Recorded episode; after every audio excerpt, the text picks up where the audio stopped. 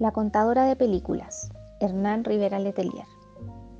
Como en casa el dinero andaba a caballo y nosotros a pie, cuando a la oficina llegaba una película que a mi padre, solo por el nombre del actor o de la actriz principal le parecía buena, se juntaban las monedas una a una, lo justo para un boleto y me mandaban a mí a verla. Después, al llegar del cine, tenía que contársela a la familia reunida en pleno en la pieza del living.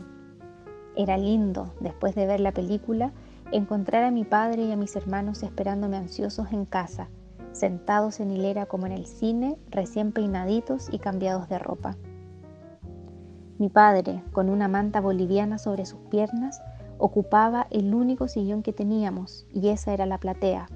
En el piso, a un costado del sillón, relumbraba su botella de vino rojo y el único vaso que quedaba en casa. La galería era esa banca larga, de madera bruta, donde mis hermanos se acomodaban ordenadamente de menor a mayor. Después, cuando algunos de sus amigos comenzaron a asomarse por la ventana, eso se convirtió en el balcón. Yo llegaba del cine, me tomaba una taza de té rapidito que ya me tenían preparada y comenzaba mi función. De pie ante ellos, de espalda a la pared pintada a la cal, blanca como la pantalla del cine, me ponía a contarles la película, de pe a pa, como decía mi padre, tratando de no olvidar ningún detalle, ni del argumento, ni de los diálogos, ni de los personajes. Por cierto, aquí debo aclarar que no me mandaban a mí al cine por ser la única mujer de la familia, y ellos, mi padre y mi hermano, unos caballeros con las damas.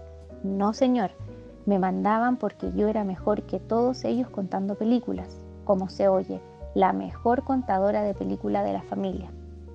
Luego pasé a ser la mejor de la corrida y al poco tiempo la mejor del campamento.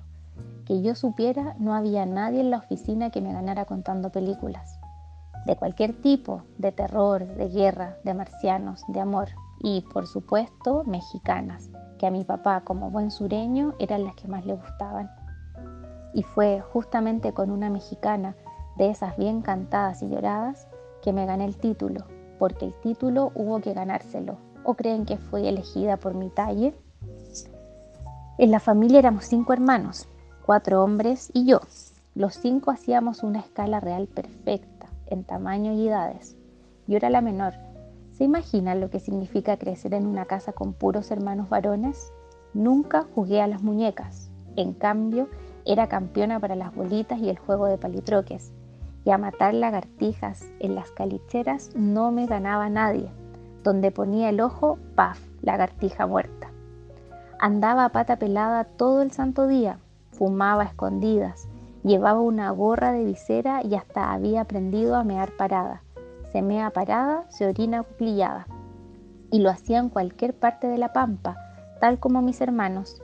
Incluso en las competencias de quien llegaba más lejos, a veces les ganaba por más de una cuarta y en contra del viento. Cuando cumplí los siete años, entré a la escuela.